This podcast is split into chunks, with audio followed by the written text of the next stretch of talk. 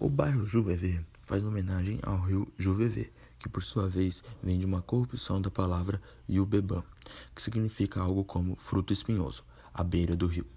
Segundo moradores, o antigo rio da região era, de fato, cercado por uma grande quantidade de árvores espinhosas.